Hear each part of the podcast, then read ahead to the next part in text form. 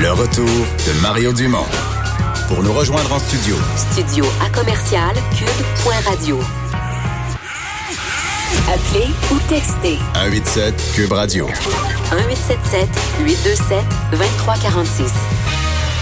C'est l'heure de la chronique politique avec Emmanuel Latraverse. Bonjour Emmanuel. Bonjour. Bon, t'étais tanné de parler des blocus, là? Ah, J'en peux plus. C'est comme. T'es peut-être pas la seule. D'abord, on a, aussi des auditeurs qui étaient tannés d'en entendre parler. Non, mais tu sais, c'est comme. euh, c'est euh, comme analyste à la longue, là, quand il n'y a plus rien qui bouge, il n'y a comme plus rien à dire. Là. Je pense que j'ai fait tous mes efforts de pédagogie sur la complexité des, des relations autochtones. Là, c'est comme. Mais enlevez-la ou enlevez-la pas. Il n'y a comme plus rien à faire. Là. Je pense que tout le monde était à court d'arguments. C'est peut-être pour ça, finalement, qu'ils ont fini par euh, là, la une- déplacer, leur barricade. J'ai une bonne nouvelle pour toi. Ça ne se Oui. reproduira plus. Monsieur Legault l'a dit. Oui, sûr. C'est bien? Oui. Bon, t'as pas l'air sûr. Ben non, voyons donc. Il n'y a, aucun politicien au Canada qui peut promettre ça. Ah. Surtout pas quand c'est un politicien qui croit dans des projets énergétiques comme GNL Québec, comme le gazoduc qui doit accompagner ce projet-là et comme d'autres non plus. Là. Moi, je pense que tu ne peux pas faire de telles promesses tant que la question des droits autochtones ne sera pas réglée. Là. Bon, euh, parlons-en de GNL Québec parce que Berkshire Hathaway, donc le fonds d'investissement de Warren Buffett, qui s'en qui s'en retire. Puis il y y, a comme deux, trois nouvelles dans une. Tu as la nouvelle régionale des gens du Saguenay qui ont peur, c'était leur projet, ils y tenaient, etc. Tu as la nouvelle pour les environnementalistes qui disent, bon, bravo, il y a un autre projet qui tombe. Puis tu as l'autre nouvelle à l'échelle de la politique canadienne qui dit, mais là, ça se peut pas, tous les projets énergétiques du Canada tombent, meurent les uns après les autres. Puis là, Buffett qui dit, ben, le Canada, dans le contexte politique, c'est pas une place pour aller investir. Oui, et ce qu'il faut comprendre aussi, c'est que Berkshire Hathaway, Warren Buffett, c'est pas le, le militant environnemental de la gang des grands fonds d'investissement. Hein? C'est pas comme le PDG de BlackRock, qui est un autre fonds monumental, qui a écrit à tous les PDG de la planète dans lequel son fonds investit en lui disant Bonjour, risque climatique maintenant, ça doit faire partie de vos plans. Sinon, on va retirer notre argent, on va faire, euh, on va sanctionner euh, les conseils d'administration. Non, non, Berkshire Hathaway est absolument pas dans cette logique-là. Là. Mais à quoi il est confronté? Il est confronté à la complexité du système au Canada là, parce que prends un projet comme GNL Québec, là, avant de faire de l'argent, faut que tu en investisses 7 milliards et demi, là. Alors, quand tu investis des sous là-dedans, faut que tu aies comme une, une certitude que quand tu fais ce qu'il faut faire et que tu passes les étapes, tu vas y arriver. Et déjà, le Canada a un des, des, des mécanismes d'évaluation environnementale les plus sévères et les plus lourds. Parce que juste l'usine de liquéfaction, là, à Saguenay, je parle même pas du gazoduc, juste l'usine de liquéfaction, faut qu'elle passe le test de l'Agence d'évaluation environnementale fédérale, faut qu'elle passe le test du BAP au Québec. Alors là, ça, c'est deux projets. Puis en, en, en bout de ligne, c'est deux gouvernements qui peuvent changer, qui vont se prononcer. Puis là, pour que l'usine de liquéfaction soit ouverte, ça fonctionne, ben ça prend le gazoduc. Mais le gazoduc, comme il traverse la frontière entre deux provinces, ben là, il faut qu'il se soumette à un BAP, plus à, le- à une évaluation de l'Office national fédéral, de l'énergie en vertu des nouvelles règles. Puis, il traverse des territoires autochtones. Donc, il faut, né- il faut négocier avec les Anishinaabe, les Algonquins, avec les Atikamekw.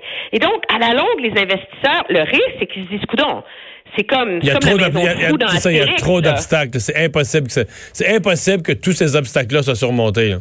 Mais le pari, quand ils ont lancé un ça fait quand même depuis 2014 là, que ça existe, ce, ce projet-là. Le, le pari initial, c'était de dire, OK, c'est correct, c'est le processus, il est compliqué, il est onéreux, mais si on suit, si on fait ce qu'il faut, puis on est minutieux, on va avoir notre projet en bout de ligne. Mais le problème, et ce qu'on a vu avec la crise actuelle entourant le gazoduc de gaz naturel liquéfié en Colombie-Britannique, c'est que même le promoteur qui fait toutes les étapes, il n'est pas certain. Alors, comment tu peux convaincre des entreprises ou des fonds d'investissement de venir mettre des milliards de dollars si c'est sûr qu'il y a un risque dans ces investissements-là, mais si même quand tu fais ce qu'il faut faire, tu n'es pas sûr de ce qui va arriver? Parce que le climat politique a changé, parce que le discours environnemental s'est radicalisé, parce que les gouvernements se sentent pris en dire qu'ils sont verts, puis pas vouloir. Il n'y a, plus personne, il n'y a plus un politicien là, qui ose vraiment se, se positionner clairement sur ces trucs-là.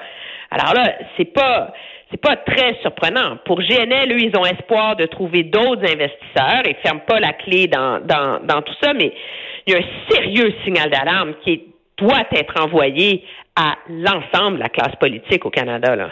Bon. Ouais. Et, et, M. Trudeau, euh, ça devient dans l'état de l'économie, avec la, Banque euh, centrale cette semaine qui a baissé le taux, mais je veux dire, c'est ça, c'est juste un facteur, les taux d'intérêt. En bout de ligne, le, cœur de l'économie, c'est l'investissement. Le message international que le Canada n'est plus un endroit pour investir, c'est un méchant problème pour un premier ministre, là.